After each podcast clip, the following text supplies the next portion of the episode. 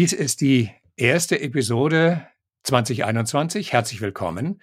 Und das ist ja gleichzeitig auch die Gelegenheit, unser Kernthema, Journey Stories Kernthema Flucht und Migration zu beleuchten, weltweit und hier in Österreich, wo dieser Podcast herkommt. Äh, wo stehen wir? Was bahnt sich an? Welche Rolle spielt Corona im internationalen Flucht- und Migrationsgeschehen? Und da ist es wunderbar, mit Judith Kohlenberger von der Wirtschaftsuniversität Wien sprechen zu können, die seit 2015 genau zu diesem Themenkomplex Flucht, Migration und Integration arbeitet. Herzlich willkommen, Frau Kohlenberger. Hallo, vielen Dank für die Einladung. Gerne. Bevor wir loslegen, müssen wir heute am 8. Dezember mal ganz kurz zurückblicken, natürlich auf die Ereignisse des 6.12., also der Erstürmung des Kapitols in Washington durch fanatisierte Anhänger des scheidenden Präsidenten Donald Trump, der offensichtlich bis zuletzt gehofft hat, seine demokratisch zustande gekommene Abwahl irgendwie noch drehen zu können, selbst wenn dabei die Demokratie unter die Räder kommt. Und da ist mir ein Tweet von Ihnen aufgefallen. Da schreiben Sie, was in deutschsprachigen Medien äh, auffällt, ist, dass leider nur wenige Frauen zum Sturm aufs Capitol zu Wort kommen. Das ist schade, vor allem genau jetzt, weil toxische Maskulinität als wesentlicher Baustein dieser politischen Unkultur ein Nichtthema bleibt. Was ist das Gefährliche an toxischer Maskulinität? Ich muss jetzt ein bisschen schmunzeln, weil ich tatsächlich die Erfahrung gemacht habe, dass ich in letzter Zeit äh, bei Interviews und Podcasts als erstes immer auf irgendwelche Tweets von mir angesprochen werde. Äh, ich weiß nicht, ob das als positive oder eine negative Entwicklung zu beurteilen ist, aber offenbar ähm, werden sie gelesen und auch reflektiert. Also insofern ist das ja ganz gut. Das ist eine sehr inspirierende Entwicklung, die Sie da nehmen, weil sie mir die Gelegenheit gibt, Ihnen diese erste Frage zu stellen. Also ähm, ich glaube, der Hintergrund dessen ist etwas, was ähm, gerade viele Wissenschaftlerinnen, Expertinnen, die immer mal wieder auch in Medien zu Wort kommen, ähm, leidvoll konstatieren müssen, im Grunde egal um welches Thema es sich handelt, dass wir immer noch einen gewissen Überhang von männlichen Experten in der Öffentlichkeit haben. Und ich weiß, dass sich sehr viele Redaktionen sehr darum bemühen, für mehr Diversität zu sorgen, ähm, dass sich auch VeranstalterInnen bemühen, für Diversität auf ihren Podien zu, äh, zu kümmern. Also dieses äh, viel zitierte All-Male-Panel, das wird immer seltener. Gleichzeitig kommt es natürlich doch immer wieder vor, gerade bei den Themen, die man so ein bisschen als typische Männerthemen einordnen würde. Und das sind klassischerweise außenpolitische Themen, Sicherheitsthemen.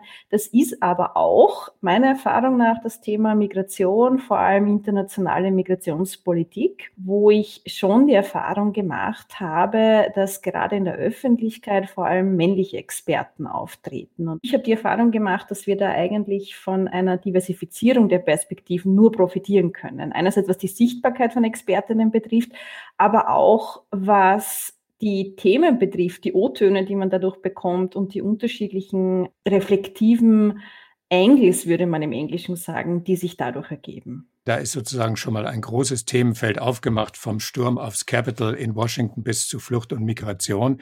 Das gehört ja alles zusammen aus den unterschiedlichsten Blickwinkeln und damit geht's los. Journey Stories Geschichten von Flucht und Migration. Dieser Tweet von Ihnen, Frau Kohlenberger, hat einen zweiten Teil. Und in diesem zweiten Teil äh, ja, den muss ich auch zitieren, da steht drin, ganz abgesehen vom konkreten Anlass, bin ich es nach einem Jahr großer außenpolitischer Umwälzungen sowas von leid, in der Früh Radio, TV oder Podcast einzuschalten und die Welt immer und immer wieder von Männern erklärt zu bekommen. so, meine Rettung in diesem Moment ist, dass ich gerade mal nichts erkläre, sondern nur vorlese, was Sie geschrieben haben. Aber mir stellt sich natürlich die Frage, wie sieht die Welt nicht nur außenpolitisch, sondern eben auch in Bezug auf unser Thema Flucht und Migration aus den Augen von Männern aus?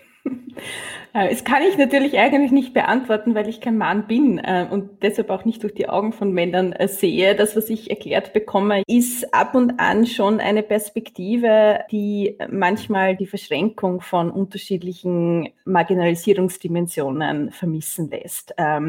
Das klassische Beispiel, äh, wenn ich jetzt gleich zum Thema Flucht und Migration komme, ist, dass ein Mensch aufgrund seiner Fluchtbiografie strukturell gesehen, aber auch individuell sehr oft von Diskriminierung im Aufnahmeland betroffen ist.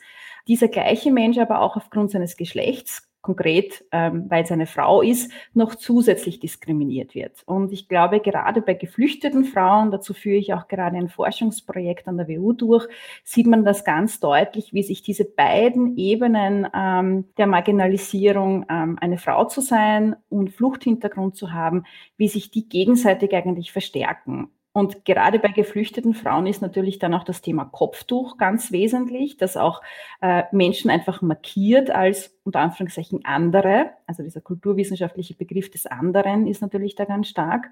Und das ist etwas, womit sich geflüchtete Männer vielleicht etwas weniger konfrontiert sehen.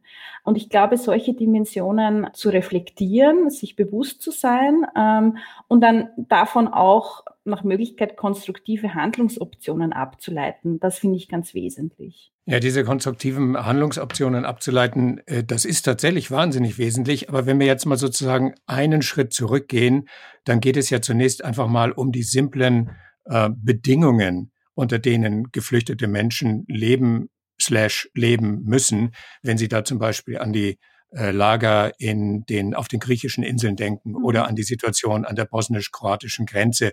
Also da ist ja Marginalisierung quasi ein Luxusthema. Die Aufnahmebedingungen äh, hier in Europa sind denkbar schlecht und sind allen anderen Themen vorgelagert. Wie sehen Sie das? Mhm. Also ich glaube, das ist ähm, gleich ein wichtiger Punkt, den Sie hier ansprechen. Und hier bei dem Thema sieht man ja eher, wenn es um die Aufnahme von Geflüchteten, entweder aus griechischen Lagern oder ähm, die Verbesserung der Zustände in Bosnien geht, dass man da eher ähm, gegenüber Männern diskriminiert und dass es hier sehr viele Vorbehalte zur Aufnahme von jungen Männern gibt. Also ich erinnere daran, dass ähm, einige dieser sogenannten willigen Staaten, die Koalition der Willigen, Frankreich, Deutschland, zwar Geflüchtete aus Griechenland aufgenommen haben, aber im Grunde alle Mitgliedstaaten, die sich dazu bereit erklärt haben, wollten kleine Mädchen aufnehmen, aber nicht kleine Buben. Und das ist natürlich auch eine Ebene der Diskriminierung äh, und da stehen dann ganz andere Wertigkeiten dahinter. Da geht es um Fragen von Vulnerabilität, also Verletzlichkeit, ähm, aber da schwingt auch sehr viel dieses stark strukturell konnotierte Bedrohungsszenario mit, nicht? Also der schwarze oder der braune Mann, der irgendwie die weiße Frau dann bedroht im Aufnahmeland. Aber zum Grundsätzlichen, was Sie in Ihrer Frage angesprochen haben, also ich sehe das auch als einen der ganz wesentlichen Aspekte, wenn wir jetzt so ein bisschen in den Ausblick gehen oder was wird uns in diesem Jahr, in diesem noch sehr jungen Jahr 2021 mit Corona, aber auch darüber hinaus beschäftigen im Bereich der Migration.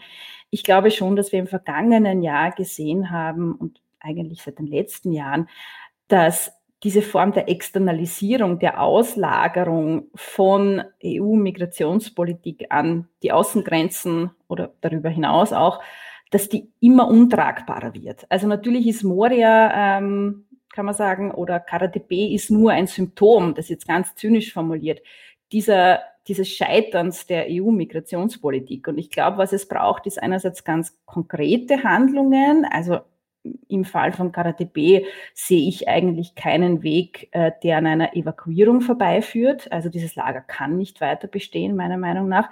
Gleichzeitig braucht es aber systemische, strukturelle Änderungen. Wir brauchen im Grunde eine, eine Form des Kurswechsels in der Migrationspolitik auf europäischer Ebene oder überhaupt mal eine Migrationspolitik, die diesen Namen verdient hat und die nicht nur reine Abschreckungspolitik ist. Also ich wüsste jetzt mal keinen Gesprächspartner äh, hier in den Journey Stories Episoden, der dem, was Sie gerade gesagt haben, widersprechen würde. Also niemand. Wir sind uns, glaube ich, hier sozusagen in unserer Bubble, wenn Sie so wollen, mhm. einig, dass genau das der Fall sein muss. Aber wenn es dann tatsächlich darum geht, das Lager zu evakuieren, dann reden wir nicht von Evakuierung innerhalb von Griechenland, also von Insel auf Festland unter noch schlechteren Bedingungen dann wieder, weil die Leute ähm, kein Anrecht auf Behausung haben, kein Anrecht auf staatliche Unterstützung haben und dann sich eben wieder weiter auf den Weg machen. Das heißt, es geht um Aufnahme in Europa. Und wie skeptisch sind Sie da, wenn es tatsächlich um die Umsetzung der Idee geht? Also Meine Vorstellung ist oder meine These ist, dass die Politik in den meisten europäischen Ländern den größten Teil der Bevölkerung hinter sich weiß. Der steht Immigration nun mal skeptisch bis klar ablehnend gegenüber. Und die Politik weiß das und aus diesem Grund wird gemauert. Wird sich da eigentlich gar nichts tun? Mhm. Also ich glaube, in dieser Frage sind jetzt äh, mehrere Ebenen verpackt. Einerseits ähm, gibt es natürlich äh, schon gewisse Dokumente oder mh, hm, Richtungsweiser, die man heranziehen könnte, um zu prognostizieren, wohin sich die Migrationspolitik auf EU-Ebene, aber auch der Mitgliedstaaten bewegen wird. Wir hatten, haben ja den Vorschlag des EU-Migrationspaktes auf dem Tisch. Ähm, in Österreich wird dieser meines Wissens im Laufe des Jänners noch von der Koalition diskutiert werden. Also da wird auch festgelegt werden, wie sich die österreichische Bundesregierung konkret positioniert. Wird Österreich dem Migrationspakt zustimmen in der Form, wie jetzt vorgeschlagen wurde, oder nicht? Und dieser Migrationspakt, ähm, das habe ich auch vielfach ähm, schon ähm, sowohl im akademischen als auch im öffentlichen Diskurs kundgetan, enthält aus meiner Sicht einerseits viele Lücken und Leerstellen ähm, und gleichzeitig setzt er im Grunde diese nicht funktionierende Form der Externalisierung, der Auslagerung von Migrationsagenten äh, in Form von Kooperationen mit zweifelhaften Drittstaaten zum Beispiel, die setzt er im Grunde nur fort. Also ich fand es mhm. etwas zynisch, dass bei der Präsentation dieses Migrationspaktes im November letzten Jahres die zuständigen Kommissare das eingeleitet haben mit No More Warriors, also keine Warriors mehr. Und wenn man den Pakt aber wirklich liest im Wortlaut und anhand dieser unterschiedlichen Vorschläge, die enthalten sind, ähm, lässt sich überhaupt nicht ausschließen, dass es dadurch nicht zu neuen Morias kommt. Ganz im Gegenteil, äh, die sollen weiter bestehen und die bekommen eigentlich noch mehr Kompetenzen, also müssen noch mehr Screenings durchführen. Äh, es gibt wesentlich mehr Zugangsbarrieren oder Zugangshürden, die ein Schutzsuchender passieren muss, um überhaupt dorthin zu kommen, dass um Asyl ansuchen kann. Ja. Und in der mhm. Forschung bezeichnen wir das als das sogenannte Asylparadox. Das heißt, die EU weiß natürlich, dass sie jetzt auf keiner Ebene ähm, grundsätzlich die EMRK, die Menschenrechtskonvention oder die Genfer Flüchtlingskonvention antasten will. Also dieses Recht auf Asylantragstellung wird jetzt de facto nicht angefasst, aber der Weg dorthin wird immer schwieriger. Äh, es werden immer mehr Mauern darum errichtet, bis hin zu diesen Art Schnellverfahren an der Grenze, wo Menschen gar, keine, gar keinen wirklichen Asylprozess mehr erhalten. Also da sieht man, glaube ich, eine wirklich äh, meiner Meinung nach sehr negative Entwicklung. Ähm, und da bleibt es abzuwarten, wie sich die Mitgliedstaaten positionieren, ähm, welche Form von Kompromisse gefunden werden. Gleichzeitig muss man ja leider auch sagen, dass äh, für einige der Mitgliedstaaten, vor allem die Visegrad-Gruppe, der Migrationspakt ja gar nicht strikt genug ist. Ähm, also die empfinden ihn eigentlich jetzt zu lasch sogar. Was jetzt Nationalstaaten betrifft und konkret auch Österreich, ähm, wo meiner Meinung nach die Migrationspolitik in den letzten Jahren schon stark populistisch orientiert war, also wie Sie gesagt haben, auch in Form von wo sieht sich die Bevölkerung? Was zeigen Umfragen? Gibt es eine Mehrheit zum Beispiel für die Aufnahme von Menschen aus Moria? Bei der letzten Frage bin ich mir gar nicht so sicher, ob es da nicht ähm, eine gewisse breite Mitte unter Anführungszeichen, die viel zitierte Van der Bellen-Koalition damals geben würde, die zumindest sagen würde, nehmen wir einige hundert Menschen oder Kinder Klammer auf, was ich problematisch finde, das nur auf Kinder zu fokussieren, Klammer zu, auf. Also da könnte ich mir vorstellen, da gibt es tatsächlich vielleicht eine geringe Mehrheit. Aber was schon, glaube ich, die Schwierigkeit ist in der Interaktion von Nationalstaat und EU-Ebene, ist, dass natürlich viele Nationalstaaten eigentlich gar nicht an einer Lösung dieser sogenannten Migrationsfrage interessiert sind, weil sie mit der ungelösten äh, Thematik natürlich nationale Wählerstimmen generieren können. Also Orban ist das klassische Beispiel dafür, aber ich glaube, wir müssen gar nicht so weit blicken. Und das ist äh, eine gewisse Schwierigkeit in der ganzen Thematik. Ähm, und natürlich haben wir auf EU-Ebene das äh, Prinzip der Einstimmigkeit, das es auch nicht leichter macht. Und mir kommt vor, vielleicht so ein bisschen ähnlich wie bei der Klimapolitik, ähm, man verschiebt das gerne, man verschiebt Zuständigkeiten immer hin und her, nicht? Also die Nationalstaaten sagen gerne, na gut, Migrationspolitik, das muss auf EU-Ebene gelöst werden. Wir als Österreich können gar nichts und Außengrenzschutz ist ja ein EU-Thema und so weiter. Ähm, Im Klima haben wir Ähnliches. Was, glaube ich, den Diskurs betrifft, ja, und die Art und Weise auch, wie wir über Migration, Aufnahme, Integration sprechen. Ich glaube, da könnte man viel Positiveres machen. Und derzeit ist dieser Diskurs sehr defizitorientiert. Ähm, grundsätzlich, wenn ich da mal in die Bresche springen darf für die Zivilgesellschaft, es gibt doch, bleiben wir in Österreich und in Deutschland, sehr viele Kommunen, sehr viele Bürgermeister, sehr viele zivilgesellschaftliche Organisationen, von der Caritas bis zum Roten Kreuz, Individuen, die sagen, wir haben die Kapazitäten, wir haben den Wunsch und wir haben den Willen, Menschen zu helfen.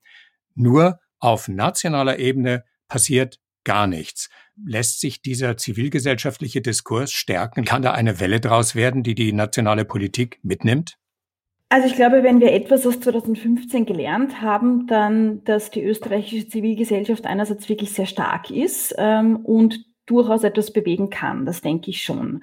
Ich glaube, es gibt in Österreich derzeit keine wirklich linke, linksprogressive Mehrheit, aber, und das zeigen sogar verfügbare Daten, dass die Migrationsskepsis eigentlich im Zeitverlauf abgenommen hat. Ähm, also das heißt, es gibt grundsätzlich so diese, diese breite Mitte oder ein Großteil der Bevölkerung, der der Meinung ist, Migration gehört zu Österreich, Migrantinnen gehören zu Österreich, die aber gleichzeitig schon noch ganz stark Integration, um nicht zu sagen Assimilation einfordern. Also an erster Stelle beim Thema Integration steht die deutsche Sprache. Das ist irgendwie das Allerwichtigste. Ich bezeichne es gern ein bisschen so als Deutsch-Fetisch, äh, den wir sehen. Ähm, also sozusagen jeder, der hier ein neu Ankommender ist, muss Deutsch lernen, äh, um äh, überhaupt ähm, als hier zugehöriger gesehen zu werden. Das heißt, es gibt schon irgendwie so im Großen und Ganzen eine, eine Bewegung und die zeigt sich sogar auf europäischer Ebene, wenn wir wirklich so ganz auf die Makroebene gehen. Eigentlich sind fast alle EU-Staaten, wirklich mit Ausnahme von Ungarn und Polen vielleicht nur positiver in der Einstellung zu Migration geworden. Sowohl Arbeitsmigration, also auf der wirtschaftlichen Ebene, als schon auch dieser humanitäre Aspekt der Aufnahme von Schutzsuchenden. Gleichzeitig aber, wenn es dann um einzelne konkreten, konkrete Themenlagen geht, wie bei Moria, sieht man eben, dass ähm, dass das diffiziler, glaube ich, ist. Ja? Also man, man erkennt natürlich hier, glaube ich, aktuell in der Diskussion, diesen Versuch, die, das jetzige Erstarken der Zivilgesellschaft, äh, wir erinnern uns an die Worte von Außenminister Schallenberg, als Geschrei abzutun, als unnötige Emotionalisierung. Und ich glaube, die, der Diskurs zur Aufnahme von Geflüchteten, der Diskurs um Migration und Integration ist vor allem in den letzten äh, Jahren in Österreich stark von Angst beherrscht worden, von Angst, die auch gerade von jenen geschürt wird, die jetzt für Sachlichkeit und Rationalität plädieren. Ich glaube nämlich tatsächlich, man kann die konkrete Evakuierung dieses Lagers komplett losgelöst von der systemischen Frage der Migrationspolitik auf europäischer Ebene sehen, die Österreich alleine nicht lösen wird, keine Frage. Aber man kann, finde ich, Moria schon auch einfach als humanitäre Notlage sehen. Ja? Genauso wie wenn ein Erdbeben wo passiert oder eine Naturkatastrophe. Die Menschen sind auf europäischem Territorium, denen muss schnell äh, unbürokratisch geholfen werden, ähm, aus fertig. Ähm, und dann dahinter natürlich muss ich schon auch die systemische Frage stellen, absolut. Aber ich glaube, man könnte tatsächlich auch einfach diese ähm, Evakuierung vorantreiben oder sagen, man nimmt ein paar hundert Menschen auf ohne dass das jetzt sofort einen absoluten Kurswechsel in der nationalen Migrationspolitik bedeuten müsste. Also ich glaube schon, dass man hier in diesem konkreten Fall ähm, diese beiden Ebenen auseinanderdividieren könnte. Aber selbst diesen Versuch erkenne ich derzeit auf Ebene der Bundesregierung leider nicht.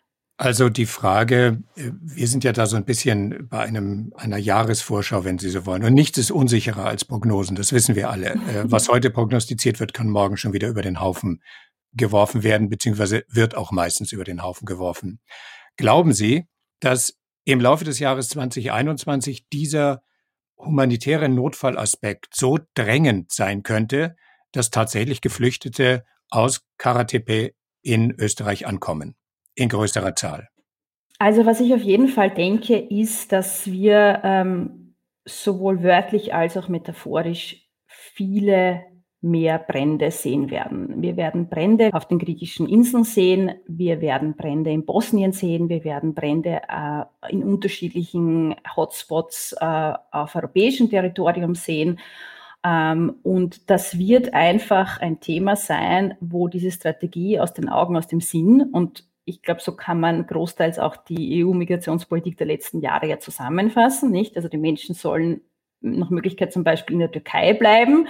Deshalb machen wir ein EU-Türkei-Abkommen, aber bitte nicht auf europäischem Territorium landen, dass diese Strategie einfach zunehmend zu bröckeln beginnt und dass die Situation äh, nicht nachhaltig ist und dass nichts gelöst ist. Und ich glaube, je stärker da auch dieses Thema immer und immer wieder aufkommt, und wir haben natürlich jetzt gerade eine starke Themenkonkurrenz mit Covid und Corona, wo man schon merkt, dass die Pandemie auch ein bisschen den Blick verengt auf, aufs Nationale. Also auf unterschiedlichen Ebenen lässt sich das erkennen.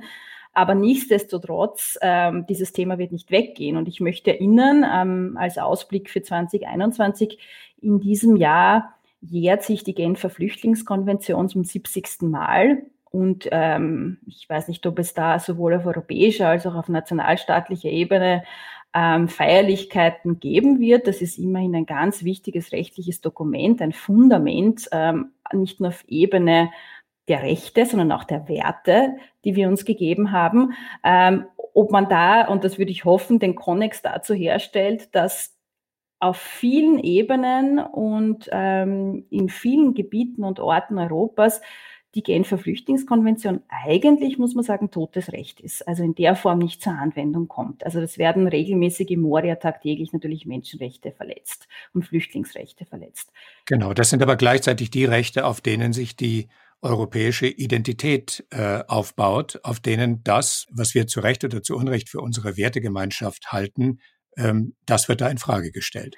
Absolut, das sehe ich auch so. Und ähm, weil Sie mich ähm, wegen einer Prognose gefragt haben, also ich fühle mich ähm, das ist vielleicht eine der wenigen Dinge, die mich mit dem Bundeskanzler vereint, ähm, auch an 2015 erinnert, aber ich glaube äh, auf eine andere Art und Weise, weil ich mag ja diesen Vergleich mit oder diese, diese Aussage 2015 darf sich nicht wiederholen, äh, mag ich ja aus unterschiedlichen Gründen gar nicht. Aber woran ich mich erinnert fühle, ist, dass 2014, 15 wir eine ähnliche Situation ha haben hatten, dass Expertinnen und Experten lange vor ähm, der ähm, sich aufbauenden Drucks gewarnt haben. Ja? Also dass die Situation in syrischen Geflüchtetenlagern, Jordanien, Libanon und so weiter zunehmend untragbar wird, ähm, dass äh, das World Food Program massive Kürzungen gesehen hat, wodurch sich der sogenannte Migrationsdruck ähm, erhöht, ähm, dass wir hier einfach mit einer Situation zu rechnen haben,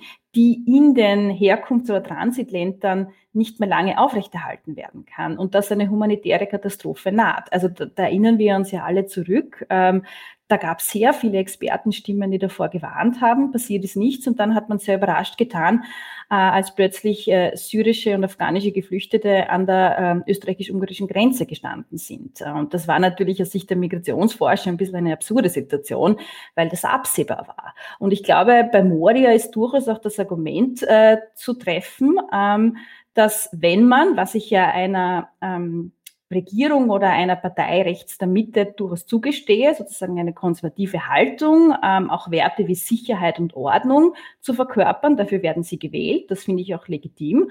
Ähm, aber da muss man schon auch sagen, wer Sicherheit und Ordnung aufrechterhalten will oder eigentlich überhaupt erst herstellen will, Sicherheit und Ordnung für die Wohnbevölkerung in europäischen Mitgliedstaaten, aber eben auch für die Flüchtlingspopulationen, ähm, der müsste eigentlich jetzt versuchen, den Druck rauszunehmen aus diesen Hotspots und für eine geordnete, mhm. strukturierte Form der Aufnahme sorgen, in Form von Resettlement, in Form von Evakuierung und nicht für dieses Chaos, äh, wo dann einfach irgendwann der Druck so groß ist, dass er sich entladen muss. Ähm, also ich glaube, sogar aus dieser Ebene von Sicherheit und Ordnung kann man das Argument für eine Evakuierung durchaus treffen. Und da können wir dann nochmal in die, in, die, in die globale Entwicklung gehen. Also Sie haben das Wort Brände in metaphorischer Hinsicht angesprochen, also physische und metaphorische Brände in den Flüchtlingslagern. Wenn man jetzt das Wort Brand noch weiter fasst, äh, denken Sie an die Flammen, äh, die tausende Quadratkilometer Wald in Kalifornien vernichtet haben. Denken Sie an die Brände in Australien vergangenes Jahr. Das sind Brände, die ähm, zum Ausdruck bringen, wie sehr die Klimakatastrophe fortgeschritten ist. Und wenn man sich das dann in Zahlen anschaut, also rund 80 Millionen Menschen sind derzeit weltweit auf der Flucht und 80 Prozent aller Vertriebenen weltweit leben in Ländern oder kommen aus Ländern oder Gebieten, die von aktueller Ernährungsunsicherheit oder von Unterernährung oder äh, von der nicht mehr Bewirtschaftung von Grund und Boden betroffen sind. Haben wir es jetzt mit einer Zwischenphase zu tun gehabt? Also 2015 ähm, war eine große Migrationsbewegung. Ähm, jetzt tröpfelt sie, wenn man so will. Aber ist das nur die Vorstufe zu einer neuen, vielleicht noch größeren Bewegung, die da fast notgedrungen auf uns zukommt? Also ich bin in der Bewertung dieser gesamten globalen Situation, die Sie da angesprochen haben, Verschränkung von Klima und Migration, ähm, bewusst immer sehr vorsichtig, weil ich umgekehrt vor diesen oft medial ähm, ähm, vor sich hergetragenen Szenarien warnen möchte, dass man da von so einer Massenbewegung spricht. Also auf dieses, man hört auf Afrika, a continent on the move und so weiter. Also dass da irgendwie die Massen, und allein das Wort Masse ist natürlich problematisch, ja. Flut, Welle und so weiter, äh, vor allem afrikanischer Migrantinnen und Migranten ja. zu uns nach Europa kommen. Es stimmt ja auch überhaupt nicht, denn ähm, die, der allergrößte Teil von Migrantinnen und Migranten migriert ja innerhalb des jeweiligen Kontinents, genau. sozusagen von einem Land ins andere. Äh, was ich damit gemeint habe, ist auch gar nicht so sehr sozusagen diese, diese, diese Flut, die Sie dazu recht kritisch ansprechen, sondern ähm, werden wir es mit einer großen Bewegung zu tun haben, deren Auswüchse wir dann natürlich auch spüren werden.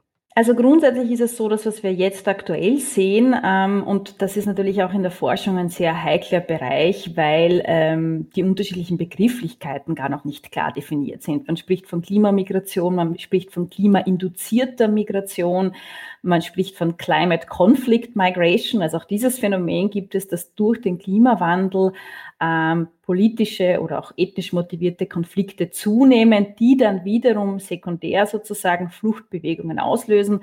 Also man sieht schon an der Terminologie, das ist ein wahnsinnig komplexer Bereich. Gleichzeitig, wenn ich das jetzt aus Sicht der Forschung so bezeichnen darf, ist natürlich ein bisschen ein problematisches Adjektiv, ein spannendes Forschungsfeld. Also ein Forschungsfeld, das unmittelbar relevant ist, aber das noch viele Fragen äh, mhm bereithält. Ähm, was wir jetzt aktuell sehen, ist, dass die meiste Form der, ich nenne es einmal, klimainduzierten Migration, also das, was Sie angesprochen haben, zum Beispiel Menschen, die von der Fischerei leben oder von der Bewirtschaftung von Ackerboden und dann aufgrund von Dürre oder ähnlichen klimatischen Veränderungen ähm, ihre Lebensgrundlage verlieren, dass diese Menschen vor allem Binnenmigranten mhm. sind. Ähm, also das heißt, die wandern dann meistens einerseits wirtschaftlich gesehen vom ähm, primären Sektor, von der Landwirtschaft ähm, in den sekundären oder vor allem tertiären Bereich, Dienstleistungssektor und wo kann man Dienstleistungen anbieten, weniger am Land als in der Stadt. Also was wir als erstes sehen, ist eine zunehmende Urbanisierung. Ähm, dadurch steigt aber auch das, was wir in der Forschung als Migrationsdruck bezeichnen in den Städten. Teilweise führen ja auch sehr rasch wachsende Städte zu mehr ineinander verschränkten sozialen Problemlagen, auch höhere Kriminalität und dann wiederum Arbeitslosigkeit und so weiter. Und dann kommt es als sekundärer Effekt irgendwann einmal äh, zur ähm, internationalen, auch zur transkontinentalen Migration. Und wie Sie richtig sagen, da sehen wir derzeit noch recht wenig. Ähm, gerade bei der afrikanischen Migration ähm, hängt das natürlich auch vielfach von den Ressourcen ab, die die Menschen haben, ähm, weil vor allem transkontinentale Migration ähm, ist sehr langwierig äh, und vor allem auch sehr teuer, braucht sehr viel eigene finanzielle Ressourcen, Infrastruktur, Transportmöglichkeiten und so weiter. Und äh, das haben Sie richtig erwähnt, eigentlich nur ein sehr geringer Anteil der afrikanischen Migranten wandert nach Europa. Das heißt, ich glaube, was die Klimabewegung betrifft oder die, die Wanderung, die durch klimatische Veränderungen ausgelöst wird, aktuell sind wir eher im Bereich der Binnenmigration. Ich glaube, was sehr wesentlich werden wird, ähm, ist natürlich die Frage, wie ist ähm, klimainduzierte Migration einzustufen? Ist das freiwillige Migration? Ist das Arbeitsmigration? Oder ist das eine Form der Zwangsmigration ähm, im weitesten Sinne der Flucht? Da fehlen uns natürlich die rechtlichen Grundlagen. Das ist, das wird auf alle Fälle auch ein Thema werden. Ich habe die Genfer Flüchtlingskonvention schon erwähnt. Ähm, die geht jetzt nicht auf klimatische Veränderungen als Fluchtgrund ein. Die wurde aber auch schon vor 70 Jahren verfasst unter ganz anderen Gegebenheiten. Mm, mm. Und ähm, ich glaube, das werden ganz, ganz wesentliche Fragen sein. Äh, und was ich schon glaube, was einfach auch stärker thematisiert werden muss, was man sehen muss in dieser ähm, globalen Gesamtheit, dass natürlich gerade die Menschen, die eigentlich durch die eigens oder selbst verursachten CO2-Emissionen anteilsmäßig am wenigsten zum Klimawandel beitragen, dass die als erstes mhm. und am stärksten davon betroffen sind. Also da schließt sich auch der Bogen noch mal kurz zu einem Thema, das wir vorhin gerade besprochen haben. Seit Ausbruch der Pandemie, das sind Zahlen, die sind wirklich beeindruckend, über die bin ich in Vorbereitung auf unser Gespräch gestolpert, haben die UN über 50.000 Gesetze und Verordnungen registriert in Bezug auf nationale Lockdowns, in Bezug auf mhm. Grenzschließungen, in Bezug auf Einschränkungen der Mobilität insgesamt. Und wenn wir uns jetzt mal auf darauf einigen, dass wir sagen, okay, man muss differenzieren, welche Art von Migration gibt es. Aber jenseits der Frage, ist das ein Wirtschaftsflüchtling oder ist das ein Klimaflüchtling oder ist das einer, der vor Krieg und Verfolgung flieht, Migration ist Mobilität. Und am härtesten treffen all diese Gesetze und Verordnungen eben Migrantinnen und Migranten. Ja, also ich glaube, was wir vor allem durch die Pandemie stark gesehen haben, das war schon vor der Pandemie der Fall, aber wird jetzt noch deutlicher, Mobilität ist im Grunde ein Privileg. Und ich glaube, in Zukunft werden wir auch erkennen, ähm, noch deutlicher als davor, wer sich ähm, vor allem internationale Mobilität leisten kann und wer nicht. Oder, oder was ich auch sozusagen in der Bewertung von Mobilitätseinschränkungen ganz spannend finde, ist, dass wenn wir in die ähm, Krisen, globalen Krisen ähm, der letzten Jahre seit Beginn dieses Jahrtausends zurückblicken, äh, ob das jetzt ähm, 9-11 war oder eben auch die äh, Krise 2015, äh, dass eine oft sehr spontane nationalstaatliche Antwort auf Krisen unterschiedlicher Art und Weise immer eine Grenzschließung war. Also Einschränkung der Mobilität, ähm, eine eine Schwernis der internationalen Mobilität. Wir erinnern uns, äh, 9-11 leben, äh, dem verdanken wir, oder diesem globalen Krieg gegen den Terror, dem verdanken wir die weiterhin bestehenden massiven Sicherheitskontrollen bei Flugreisen. Und äh, man sieht daran auch, dass Einschränkungen, äh, die globale Mobilität betreffend, wenn sie einmal eingezogen werden, das passiert oft sehr rasch, nicht so schnell wieder abgebaut werden. Mhm. Ähm, und das heißt, dass, dass wir auch eine meiner Prognosen, dass tatsächlich wir in Zukunft auch weiterhin äh, einerseits mit starken Einschränkungen konfrontiert sein werden. Das wird wird zunehmend auch eine Frage sein, wer kann sich zum Beispiel ähm, PCR-Tests vor einer Reise leisten? Wer kann sich eine Quarantäne aus beruflicher Sicht vor und nach einer Reise leisten? Wer kann sich eine Impfung leisten? Wer hat Zugang zu einer Impfung? Also wenn das noch eine zusätzliche Barriere ist, auch bei der Mobilität, äh, dann erkennt man deutlich äh, die globalen Ungleichheiten in Bezug auf Wanderung. Und vielleicht noch ein letzter Punkt. Ich glaube, was wir zunehmend auch sehen werden, weil Sie jetzt, finde ich, sehr schön in Ihrer Frage diese unterschiedlichen, im Grunde legalen Kategorien angesprochen haben. Flucht oder humanitäre Gründe auf der einen Seite und dann wirtschaftliche auf der anderen. Was man ähm, aus migrationswissenschaftlicher Sicht äh, jetzt am ehesten erkennt, ist das Phänomen der gemischten Migration also der sogenannten Mixed Migration, dass natürlich Flucht- und Migrationsgründe zunehmend ineinander übergehen, sich gegenseitig bedingen, potenzieren sogar und dass diese auch zunehmend schwierig auseinanderzuhalten sind. Und äh, da ist natürlich wieder die Frage, welche rechtlichen Werkzeuge, welche rechtlichen Instrumente haben wir, um zum Beispiel eben Menschen, die aus Afrika zu uns kommen, die vor allem aus meiner Sicht jetzt stark in diese Kategorie der gemischten Migration fallen würden, vielleicht aber nach dem Wortlaut der Genfer Flüchtlingskonvention keinen Fluchtgrund vorzuweisen haben, welche Möglichkeiten der legalen Einreise bietet man diesen Menschen? Wenn man gar keine bietet, dann weiß eigentlich die Forschung ganz klar, äh, dann leitet man das in sogenannte irreguläre Wege, also unter Anführungszeichen illegale Formen der mhm, Einreise. Mhm. Ähm, die natürlich dann sowohl für die Betroffenen, das ist ganz klar, aber auch für die Aufnahmestaaten zusätzliche Herausforderungen bieten. Äh, und ich glaube, dass deshalb müsste man einfach Migrationspolitik ähm, viel breiter denken und eigentlich diese beiden Schienen, die derzeit parallel zueinander verlaufen, humanitäre Schiene und wirtschaftliche ähm, Migration, viel ineinander verschränkter denken. Ähm, das wäre für mich ein innovativer Ansatz für die Zukunft. Wir wollten in unserem heutigen Gespräch mal so ein bisschen global und national schauen, was sind die Trends, was zeigt sich am Horizont, wohin geht äh, die Reise, wenn man so will. Und ähm, das haben wir jetzt gemacht. Über jedes einzelne Subthema ließe sich beliebig noch stundenlang weiterreden. Aber ich möchte zum Abschluss nochmal zurück zu einem Tweet von Ihnen. Äh, Sie haben geschrieben, dass es eben nicht immer ein Silver Lining am Horizont gibt in einem Tweet. Keine Chance in der Krise, nur ein sehr entferntes Licht am Ende des Tunnels, dass manche Erfahrungen einfach schlecht und hart waren, ohne dass wir daraus wachsen und lernen müssen. Jetzt kommt, manchmal ist einfach alles Orsch und das ist okay. Ja, und ich glaube, also ähm, ich bin eine absolute Zweckoptimistin, muss ich sagen. Ähm, also ich äh, sehe mich oft selber gar nicht in dem Tweet, aber ich glaube, das ist auch wesentlich, gerade wenn man sich ähm, sozusagen in der Talsohle einer Krise, ob das jetzt eine persönliche oder so wie jetzt eine globale Krise ist, dann kann es schon helfen, einfach mal anzuerkennen, dass man sich nicht immer gut und konstruktiv fühlen muss und dass es auch okay ist zu sagen, die Situation ist auf unterschiedlichen Ebenen nicht tragbar.